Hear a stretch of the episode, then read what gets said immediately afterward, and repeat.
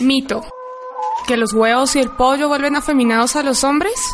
Verdad. Ahora hay más de mil millones de personas con hambre y en 2050 seremos nueve mil millones de personas con menos recursos para alimentarnos. La única solución es la agroecología.